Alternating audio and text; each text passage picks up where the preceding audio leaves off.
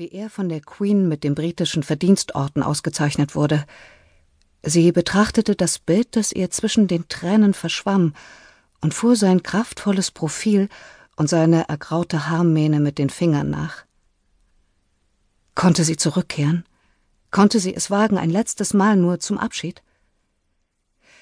Während ihr Morgentee ungetrunken kalt wurde, blätterte sie auf die nächste Seite und las den Artikel weiter, ließ die einzelnen Stationen seines Lebens und seiner Karriere Revue passieren.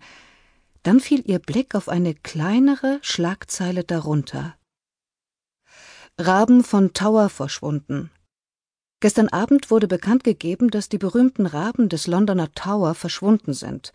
Der Legende nach leben die Vögel dort seit über 500 Jahren und bewachen, wie von Karl II. verfügt, den Tower und die Königsfamilie.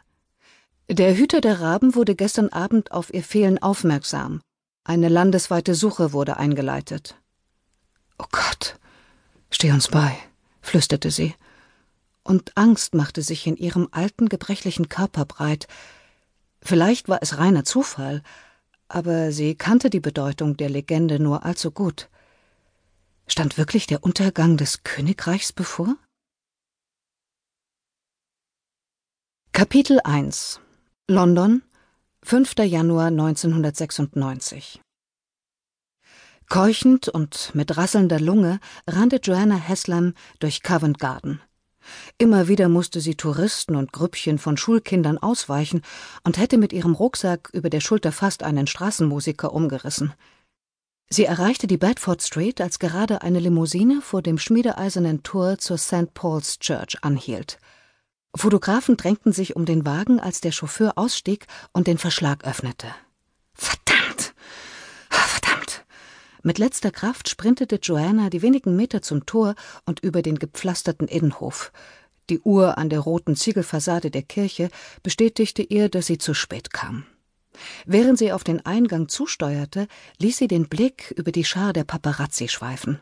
Steve, ihr Fotograf, hatte tatsächlich einen Logenplatz hoch oben auf den Stufen ergattert. Sie winkte ihm zu, er wünschte ihr mit dem Daumen nach oben viel Glück, und sie zwängte sich durch das Gedränge der Fotografen, die die berühmte Persönlichkeit aus der Limousine umlagerten.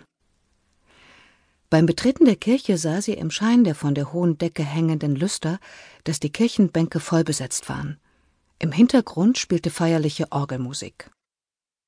Nachdem sie dem Kirchendiener ihren Presseausweis gezeigt und einmal tief durchgeatmet hatte, ließ sie sich dankbar auf die hinterste Kirchenbank sinken und durchwühlte ihren Rucksack nach Stift und Notizblock. Mit jedem japsenden Atemzug hoben und senkten sich ihre Schultern. Trotz der eisigen Kälte, die in der Kirche herrschte, stand ihr der Schweiß auf der Stirn. Der Rollkragen des schwarzen Wollpullovers, den sie hastig übergestreift hatte, klebte ihr auf der Haut.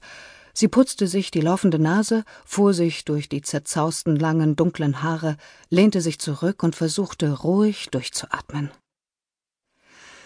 Das Jahr hatte so verheißungsvoll begonnen, aber jetzt, nur wenige Tage später, hatte sie das Gefühl, als wäre sie ohne jede Vorwarnung von der Aussichtsplattform des Empire State Building geschleudert worden.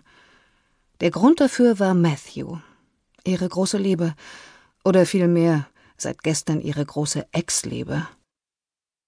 Joanna biss sich auf die Unterlippe, damit sie nicht wieder in Tränen ausbrach, und machte einen langen Hals, um einen Blick auf die Kirchenbänke direkt vor dem Altar zu erhaschen. Mit Erleichterung stellte sie fest, dass die Angehörigen noch nicht eingetroffen waren. Als sie sich zur Kirchentür umdrehte, sah sie die Paparazzi warten, die draußen rauchten und an ihren Objektiven herumfummelten. Vor ihr rutschten die Trauergäste unruhig auf den unbequemen Holzbänken hin und her und tuschelten mit ihren Sitznachbarn. Joanna warf einen prüfenden Blick über die Versammelten, bemüht, die bekanntesten zu entdecken, damit sie deren Namen in ihren Artikel einfließen lassen konnte. Allerdings war es nicht leicht, die Personen von hinten zu erkennen, zumal die meisten grau oder weißhaarig waren. Während Joanna die Namen in ihren Notizblock kritzelte, kamen ihr wieder Bilder des vergangenen Tags in den Sinn. Gestern Nachmittag hatte Matthew bei ihr in Crouch End unerwartet vor der Wohnungstür gestanden. Weihnachten und Neujahr hatten sie gemeinsam gefeiert und waren dann übereingekommen, noch ein paar ruhige Tage getrennt zu verbringen.